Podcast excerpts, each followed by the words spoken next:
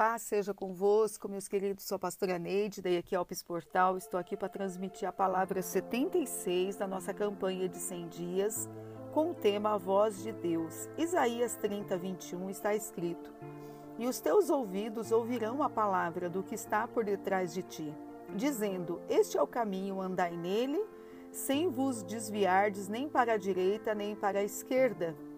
Ao ouvir a voz de Deus, você experimentará aceleração e multiplicação em sua vida. De acordo com Mark Virkler, há quatro chaves em Abacuque 2:12 que diz: Sobre a minha guarda estarei, sobre a fortaleza me apresentarei e vigiarei, para ver o que falará a mim. O Senhor me respondeu: Escreve a visão. Primeira chave: aquietar-se. A segunda chave: visão uma visão ou figura que vier à sua mente. Terceira chave, espontaneidade. Reconheça a voz de Deus em forma de pensamentos espontâneos que clareiam a sua mente. Quarta chave, escrever. Anote tudo que lhe vier à mente, mesmo que lhe pareça incomum ou desconexo. Chris Valentin diz: independentemente de onde você esteja neste momento, a música tocando à sua volta, mesmo que você não consiga ouvir. Basta ligar o rádio para que você possa captar o som. Da mesma forma, a voz de Deus está sempre à sua volta. Você só precisa ter que aprender a sintonizar. Valenton diz: Deus tem formas diferentes de falar. Como em Jó 33,14, Sean Bowles diz que nós somos intérpretes de Deus já que a sua linguagem é celestial. Noé ouviu a voz de Deus antes de construir a arca. Moisés ouviu a voz de Deus antes de construir o tabernáculo. Davi também ouviu a voz de Deus antes de prosseguir com o projeto de construir o templo. Busque ouvir a voz de Deus, projete e construa algo para ele. Se a sua igreja está construindo um templo, pense no modo de ajudar na construção ofertando. Faça isso antes de terminar os 100 dias dessa campanha. Prepare uma oferta especial, entregue na sua igreja local. Oferte no altar da sua igreja. Em nome de Jesus, e você verá certamente as mãos do Senhor sobre a tua vida. Os teus ouvidos ouvirão a palavra do que está por trás de ti, dizendo: Este é o caminho, andai nele, sem vos desviardes nem para a direita nem para a esquerda. Um bom dia para você, paz seja convosco, eu abençoo você, sua casa e sua família, no nome de Jesus. Paz seja convosco, meus amados irmãos. Sou a pastora Neide, estou aqui para transmitir para você a palavra da semana, a 13 terceira palavra da nossa campanha, da nossa série Conhecendo Deus. Hoje com o tema O Coração do Homem. E o objetivo dessa aula é mostrar que o coração do homem é enganoso e por isso necessitamos receber a Cristo para que ele nos dê um novo coração para andarmos segundo a vontade de Deus. Amém? É, não podemos confiar em nosso coração e tomar decisões pelos nossos sentimentos. Muitos dizem assim: não sinto que é o momento de me batizar agora. Quando eu sentir que estou preparado, eu aceito Cristo como Senhor. Então, vamos esclarecer que não devemos seguir a Cristo porque sentimos algo, mas sim porque entendemos que através da nossa fé em Jesus Cristo somos salvos e recebemos a vida eterna. O pecado, ele se originou é, no coração de Lúcifer. Deus não é autor do pecado, ele é justo e reto. Deus criou Lúcifer e ele era perfeito, e este se corrompeu, tornando-se o diabo e Satanás. Ele foi criado perfeito, viveu na mais completa perfeição até o dia que a maldade entrou no seu coração. O seu coração se encheu de orgulho por causa da sua posição, querendo se tornar igual a Deus, e ele teve a sua sabedoria corrompida. Jesus disse que quando fazemos coisas más, estamos apenas imitando o diabo. O pecado se originou no coração de Lúcifer. É, por isso, a, a nossa mente ela é propensa a muitos maus pensamentos. O coração do homem é a sua mente. É do coração que vêm os maus pensamentos, a imoralidade, o roubo, o assassinato, o adultério, o desejo de possuir o que pertence aos outros, a falta de temor a Deus, o engano, as paixões carnais, a inveja, o orgulho, a calúnia e todas as formas de pecado que o homem traz dentro de si. E os maus pensamentos vêm do coração do homem. Nós não podemos confiar em nosso coração coração do homem é a coisa mais decepcionante e traiçoeira que existe, é terrivelmente cheio de maldade. Somente Deus é capaz de saber até que ponto é mau e pecador o coração humano. Cada um é tentado pelos seus próprios maus pensamentos. Sempre é, estamos sempre prontos para desconfiar dos outros, mas nem sempre aceitamos que nós podemos estar enganados. Por isso Deus diz: Maldito é o homem que confia no homem, ou seja, que confia em si mesmo ou no seu próprio coração. Não podemos confiar em nosso coração, ele é enganoso.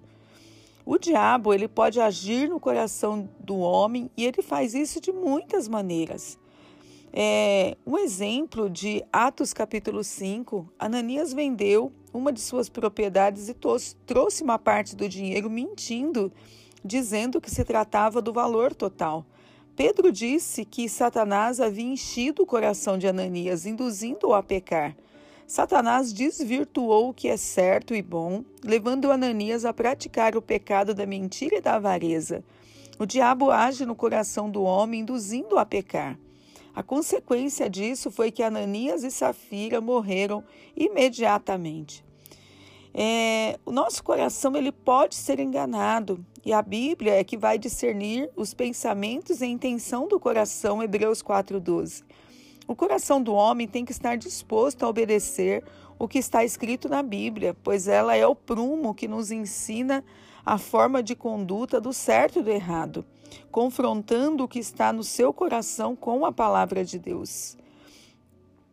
E como que a gente vai saber é o que está no coração de uma pessoa. Se você quer conhecer uma pessoa, preste atenção no que ela fala. A murmuração, a fofoca, as maldições, a amargura, a inveja, o egoísmo, tudo isso vem do coração das pessoas. E conversando com a pessoa, pois o que ela fala revela o que está no seu coração. Como que Deus ele quer que nós nos relacionemos daqui para frente? amando a Deus de todo o nosso coração, amando o nosso próximo, sim, como a nós mesmos. Só Deus pode dar este coração novo e transformado. As pessoas que não buscam ter um coração renovado não conseguem adorar a Deus de maneira verdadeira. Deus quer que nos relacionemos com Ele com todo o nosso coração, alma e entendimento. Não podemos confiar em nosso próprio coração, pois aprendemos que ele é enganoso temos que pedir a Deus para nos dar um novo coração. Amém. Queridos, a palavra de Deus, ela nos proporciona mudança, nos proporciona é, transformação. É, Romanos 12, 2 está escrito: Não vos conformeis com este mundo, mas permitir-se ser renovado, ser transformado, a sua mente renovada pelo conhecimento da palavra, e assim você vai experimentar qual seja a boa, agradável e perfeita vontade de Deus. Deus tem a perfeita vontade para minha e para a tua vida. Amém. Que você possa submeter o seu coração ao Senhor, à sua presença, ao tratamento de Deus na tua vida, e Deus certamente vai transformar o seu coração. Somente Deus pode nos capacitar ao perdão, Somente Deus pode nos capacitar ao, ao recomeço, somente Ele para nos fortalecer, para que nós possamos curar as amarguras do nosso coração, da nossa alma, somente o nosso Deus. Então nós dependemos dele em tudo. Submeta o seu coração, entregue a sua vida a Jesus, confia nele e tudo mais ele fará, diz Salmos 37, 5. Amém? Um beijo no teu coração, que você possa usufruir dessa palavra. Eu abençoo você, sua casa e sua família, em nome de Jesus.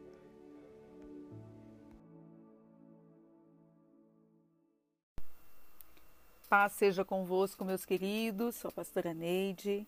Estou aqui para transmitir para você a palavra da semana, nossa última aula, 14 semana. Quero dizer para vocês que foi um prazer enorme estarmos juntos com vocês nessas, nessas semanas todas, juntamente com a Rosângela, que tão amavelmente é, aplicou a vocês todos os dias uma palavra de complemento ao tema eu acredito que você aproveitou muito, que Deus tenha tratado no teu coração de várias maneiras.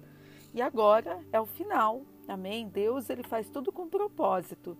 E tudo que Deus faz tem um sentido, tem um propósito e Deus sempre vai requerer da nossa vida o retorno de todo o investimento dele na nossa vida. O tema dessa semana é batismo, batismo nas águas. E o batismo, ele vem da palavra grega batisma, que significa mergulho, imersão. Amém? Isso nos dá é, a intenção de, de que uma pessoa ela é totalmente imergida nas águas. Então, nós vamos apresentar a você o batismo e a sua importância. Amém? O batismo no Novo Testamento aparece com João Batista quando começa a pregar sobre arrependimento, sobre lavagem dos pecados através da água. É, muitas religiões e o próprio judaísmo tinham rituais de purificação, mas João Batista pregou além do ritual. Ele anunciou a necessidade de arrependimento da consciência e não apenas de lavagem exterior do pecado, como Pedro reafirma em 1 Pedro 3,21. O batismo no Novo Testamento, como eu já disse, né, aparece com João Batista e ele pregava esse arrependimento profundo dos pecados, a purificação através da lavagem de pecados com a água. Isso eu estou repetindo, queridos, porque precisa ficar muito gravado no seu coração. Amém? E o que, que acontece espiritualmente quando nos batizamos? Nós entramos no reino de Deus é, Jesus ele veio para implantar este reino. Esse reino não é, é visível, está dentro de cada um que recebe Jesus como Senhor e Salvador. Até hoje, quem governa a sua vida é você mesmo, o seu eu. E para ser de Jesus, ser cristão, é preciso que Jesus assuma o, comando de sua vida, de suas vontades, emoções, to tomando o cuidado para não, não nos tornarmos religiosos, conhecedores apenas da religião, da teoria da religião, mas sermos realmente discípulos de Jesus, termos uma vida viva com Ele. Amém? E o que é entrar nesse reino? Foi a pergunta que Nicodemos, um fariseu religioso, ele fez a Jesus. O que é este reino? Esse reino não é feito de aparência nem de coisas materiais. E Nicodemos, ele não entendia essas verdades, embora sendo um homem é, extremamente instruído, ele não conseguia entender esse tipo de coisa, que ele precisava de morte, de ressurreição, é, que ele deveria ser sepultado para a velha criatura, a velha natureza pecaminosa que nós tínhamos, como nós falamos na aula anterior, do coração do homem que é enganoso, então precisamos ser sepultados e isso acontece espiritualmente no batismo. E nós ressurgimos para uma nova vida. Ah, esse perdão e lavagem dos pecados que João Batista cita é o arrependimento, é o perdão dos pecados, é o ressurgimento para uma nova vida. E Paulo ele dá o seu testemunho de conversão e fala sobre a lavagem de pecados no batismo. E no batismo acontece, queridos, o que que acontece no batismo? É a nossa morte para o homem, para a velha natureza, para tudo que até então nós somos.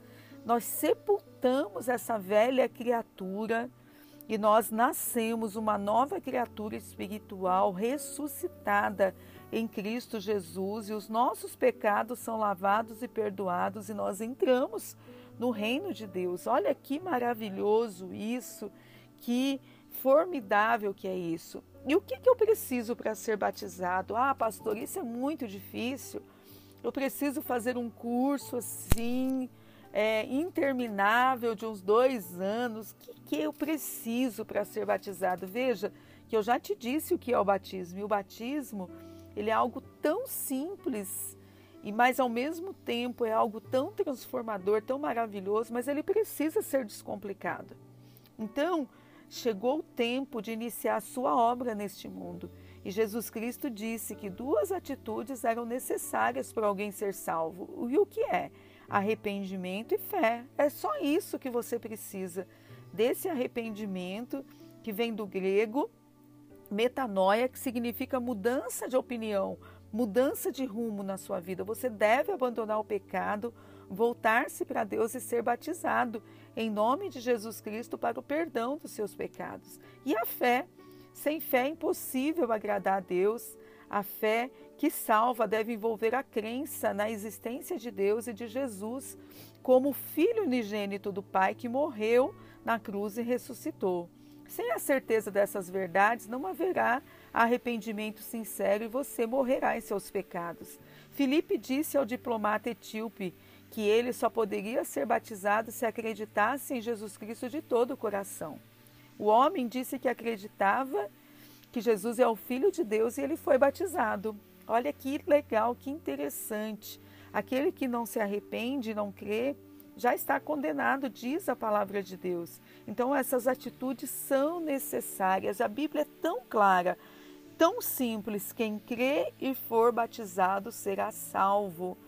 Quando alguém deve ser batizado? Ele deve acontecer o batismo na vida das pessoas que creram, como eu já disse, como único e suficiente Salvador após uma confissão pública de fé, quando você aceita Jesus.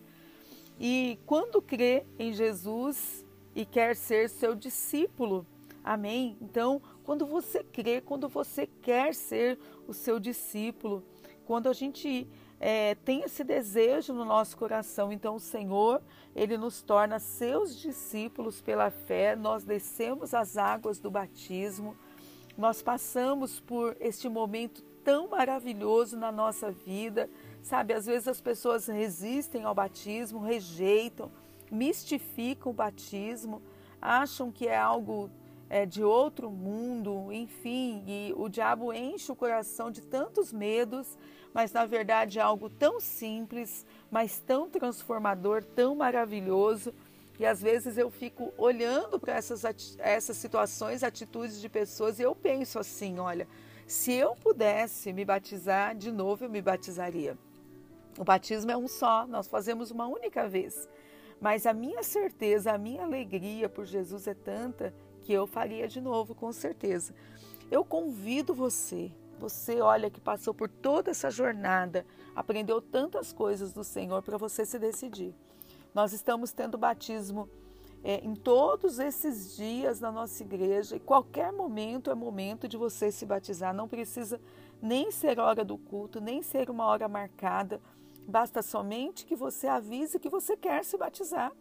Nós temos na igreja piscina, temos água quente, temos roupa, temos toalha, temos tudo à sua espera para que você tome a decisão mais importante da sua vida, que é, é essa confissão pública e é esse início de, dessa jornada, dessa vida intensa com o Senhor. O batismo é imprescindível para a pessoa seguir a Cristo e ser salva. Leia Marcos 16, 16, tá bom? Deus abençoe. No final dessa aula, nós iremos abrir o um grupo que somente nós estamos postando para que você comente, tá bom? É, como que foi essa jornada para você, enfim. E nós queremos saber a sua decisão, o que tratou com você, Amém? Talvez você já é batizado, mas você se reconciliou, você aceitou Jesus, você teve mudanças, transformações na sua vida e nós queremos saber, tá bom? Que Deus abençoe você, um grande beijo no teu coração. Eu te abençoo, abençoo a sua vida, a sua casa e a sua família, no nome de Jesus.